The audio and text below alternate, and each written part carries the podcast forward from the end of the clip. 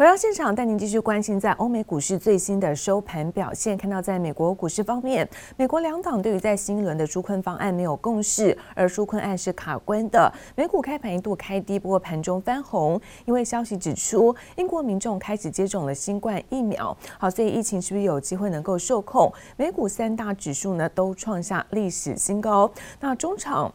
我们看到道琼部分呢上涨是一百零四点啊，那涨幅呢是百分之零点三五。科技股纳斯达克上扬了六十二点，上扬幅度呢是百分之零点五零。而 S M P 五百指数在三千七百零二点，上涨是百分之零点二八。费城半导体上扬百分之零点三四，中场收在是两千八百一十六点。而再来是欧洲的相关消息了，英国跟欧盟代表现在脱欧谈判谈不拢，因此也拖累在欧股啊，只要。指数在开低之后震荡，那中场德国是维持红盘小涨作收，不过法国跌幅在百分之零点二三。White House is hosting an operating Operation Warp Speed Vaccine Summit today at the direction of President Trump. 美国总统川普等不及想推动新冠疫苗早日问世。召集药厂和物流公司等相关业者在白宫召开一场疫苗峰会，而且再度强调美国优先。The president is expected to sign an executive order today, which really just falls in line with his America First initiative that he's been pushing all along. The president is saying that he wants to make sure that of all the vaccines that the United States has purchased, that Americans will be offered the vaccines first before they start distributing it internationally. 川普想透过行政命令确保美国民众优先获得疫苗，可能只有象征性的意义。不过传出川。 川普还可能借机向美国食品及药物管理局 FDA 施压，尽速通过疫苗紧急授权使用。From the executive summary on the top line, of course, we know the 95% efficacy for the vaccine. In terms of safety, uh, they note that safety data from these approximately 38,000 participants, no specific safety concerns identified that would preclude issuance of an emergency use authorization.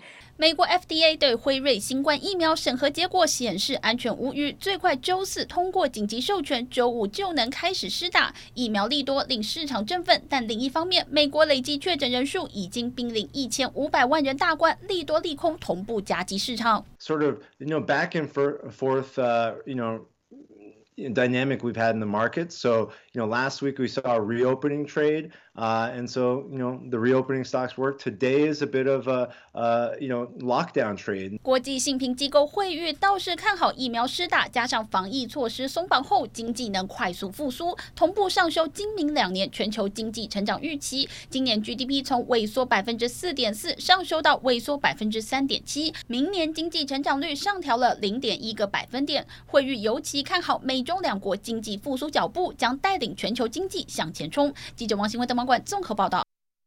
而中澳的外交冲突不断，中国官媒呢《环球时报》又发表了一个新的调查报道，暗指说这个新冠疫情的源头不是来自于中国武汉市场的野味，而是进口到武汉市场的冷冻食品，而特别点名是澳洲的牛排。那现在引发的是澳洲媒体反弹。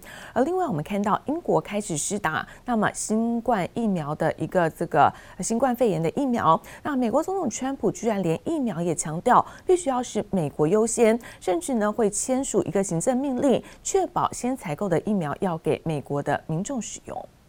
Communist regime there is actually blaming Australia for giving them COVID-19. The Chinese state media outlet has suggested coronavirus may have arrived in Wuhan via imported frozen food from countries such as Australia. 中澳外交冲突不断增温之际，中国官媒把矛头指向澳洲牛肉。环球时报英文版六号发表文章，竟推论武汉病例起源并非当初认为的野味酿货，而是来自西方的冷冻食品。称虽然没有确实证据，但记者调查发现，华南市场当地的野味不多，反而有许多外国冷冻食品，点名巴西、德国肉品、澳洲牛排、智利。樱桃以及厄瓜多海鲜。An article in the Global Times over the weekend argued that Western countries had attempted to, and I quote, shift the narrative from their own shortcomings by accusing Wuhan as being where the coronavirus began. Prue, do they think we're all suffering from collective amnesia? 中国官媒还制作图表称，西班牙、意大利和美国病例都早于中国武汉，引发外媒质疑推卸病毒起源，更趁中澳交恶之际，把责任推给澳洲牛排。We have now is a challenge ahead of us of the bleak months of December and January. You go through the week between Christmas and New Year's, and then you have another celebration on New Year's.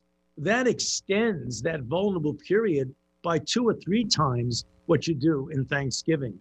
That's the reason why the Christmas issue bothers me even more 但《纽约时报》报道，川普政府先前竟错过加购时机，导致自家大厂辉瑞明年六月底前无法在美国供应更多额外疫苗，订单全被其他国抢走。川普计划将签署行政命令，确保美国政府采购的疫苗以美国民众为优先，之后再协助其他国家。英国更独步全球，八号率先为民众施打辉瑞来自美国研发的八十万剂疫苗抵达英国。九十岁英国奶奶基南女士成为全世界首位接种者。英国女王夫妇据传。在数周之内也会接种。记者黄心如、李芷莹综合报道。而中国和澳洲的贸易摩擦可以说是没完没了，而且规模是再度扩大。中国周一宣布呢，禁止澳洲昆士兰一间肉商的牛肉那么出口到中国。而今年五月以来，看到中国陆续把六间的澳洲肉品厂列入黑名单。那前五间的肉品厂被封杀的原因啊，中国声称是说有四间违反了一个检疫的要求，还有一间使用了禁用药物。不过最新的这一起却完全没有说明原因，那么也不免引发了。证据解读。Queensland meat supplier Meramist has been suspended from shipping beef to the country. Now, all this follows problems with barley, wine, and rock lobster. 中国和澳洲的贸易摩擦再度扩大。中国海关总署周一宣布，禁止澳洲一间牛肉厂的产品出口到中国。这已经是今年以来第六间被中国封杀的澳洲牛肉商。China is a really important market for Australian farmers and for Australian agriculture. So, um, you know, it is distressing and concerning. Um, but what we want the government to do is to keep working through these challenges and keep working through um, a solution. 中澳贸易战越闹越大，澳洲农民忧心忡忡，但人人心知肚明。 这起贸易摩擦背后是政治问题作祟。China has not explained exactly why these imports have been banned, but in the past they usually blame the product. But uh, we understand that with these trade issues, it's not really the product that's the issue, it is a political issue. 其实中澳两国也曾经关系良好，就在几年前，澳洲还将港口和机场大方租借给中国。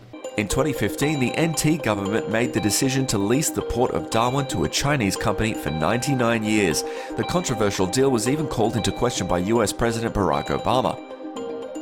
In 1993, China's state owned China Southern Airlines paid the WA government $1 to lease Meriden Airport for 100 years to use as a training school for its pilots. 自从澳洲宣布禁用华为 5G 设备，并且带头呼吁调查新冠病毒源头，中澳关系急转直下。中国是澳洲最大贸易伙伴，澳洲经济学家指出，如果中澳贸易战全面开打，澳洲 GDP 恐怕将损失百分之六。中国就朝这个痛点猛攻。美国总统当选 人拜登提名的美国国安顾问苏利文就在推特上力挺澳洲，肯定澳洲在捍卫自由民主过程中做了很多牺牲，强调美国会和澳洲肩并肩推进安全繁荣和共同的价值理念。Um, I'll just read you that tweet now. It says the UK stands with Australia to protect our shared interests and values.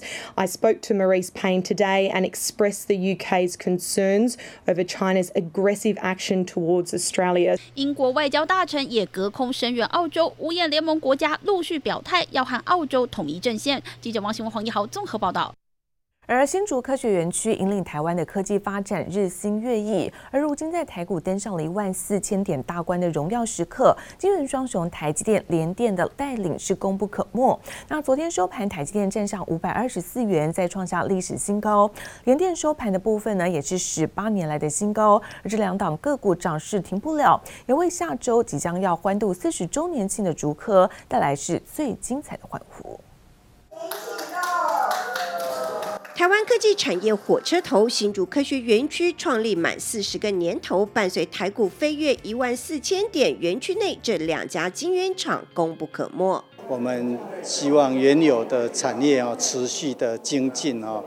那比如说以半导体来讲，那我们希望说呃往更先进制程在发展。那在呃整个产业的价值链方面哦，我们希望是。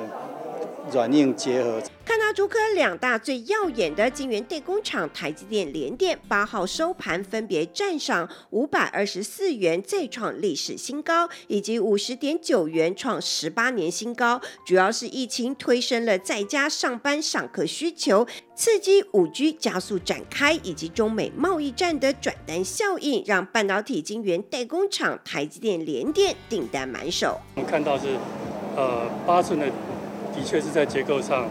有些变化，让这个呃产能是不足，所以我们在八寸的这个呃价格上的话语权会比较好。说白一点，就是价格要调涨了，而这一波产能要满到明年上半年不成问题，市场资金因此竞相追逐。而在台积电、联电等护国神山群的辉映下，让竹科下周要欢度的四十周年庆更耀眼了。新竹科学园区的产值啊，虽然受疫情的影响，但是我们。前几个月的统计哦，还是成长了百分之十几左右。竹科不仅连续四年成长，更是连续十一年营业额都破兆元。但周年庆的最大亮点，恐怕是张忠谋与曹兴诚渴望同框。佛教是给你一个比较宽广的角度啊，让你来这个用比较弹性的呃态度来看人生，很快的。又是要建市场，也是一个八寸厂。十五号，竹科将颁发杰出成就贡献奖给这两位，另外还有宏基创办人施振荣、联发科董事长蔡明介。竹科四十，星光闪闪，也伴随台股持续发光。记者朱月英、姚永哲新主采访报道。而根据在外媒的报道，那代工大厂红海在北美地区以及包括墨西哥华雷斯城的组装厂，感恩节周末假期遭到了勒索病毒的攻击，而现在呢，窃取了未加密的文件，要求支付市值接近十亿元台币的赎金。而对此，红海虽然没有证实金额，但也发出了声明表示，这一次攻击对营运的影响不大，而内部资安团体已经完成了软体还有在作业系统安全性的更新。代工大厂红海的墨西哥厂经传遭到勒索软体攻击。根据外媒报道，骇客向红海索要一千八百零四枚比特币，也就是目前市价相当于三千四百五十万美元，约新台币九点七亿元的赎金。鸿海在二零零五年启用的墨西哥工厂是作为组装及对美洲出货电子设备的据点。红海这次是在十一月二十九日感恩节周末遭到勒索软体 Doppelpaymer 攻击，入侵北美墨西哥厂区大约一千两百台伺服器。以及一百 Gigabyte 未加密文件。骇客已经与网站泄露红海一般相关商业文件及报告，但未包含任何涉及财务的讯息或员工个人资讯。而对此，红海在八号则发出声明证实，美洲厂区近日遭受网络勒索病毒攻击，目前内部资安团队已完成软体以及作业系统安全性更新，同时提高资安防护层级，并未付任何赎金。至于本次攻击受影响厂区网络正逐渐恢复正常当中，对集团整体营运影响不大，相关。资讯也与客户供应链伙伴同步。不过，今年以来，企业资安事件频传，知名大厂如人保、研华都相继传出遭勒索软体攻击、骇客入侵的情况，成为最大锁定目标。是大公司，他们通常里面呃集团内可能电脑非常多，那在系统更新啊、防毒软体，有时候防火墙软体的部呃部署，可能相对来讲会比较比较难以百分之百解决。我觉得重要资料还是多备份，甚至说你有像做 NAS 做版本控制，让你资料呃多几份保护，这是最。基础的，其实不止大企业、小企业，甚至个人建立备份机制，才能确保资料若遭勒索病毒加密，仍有另一份档案可供日常业务运行，将伤害降到最低。记者曹丹林、黄明旭台北采访报道。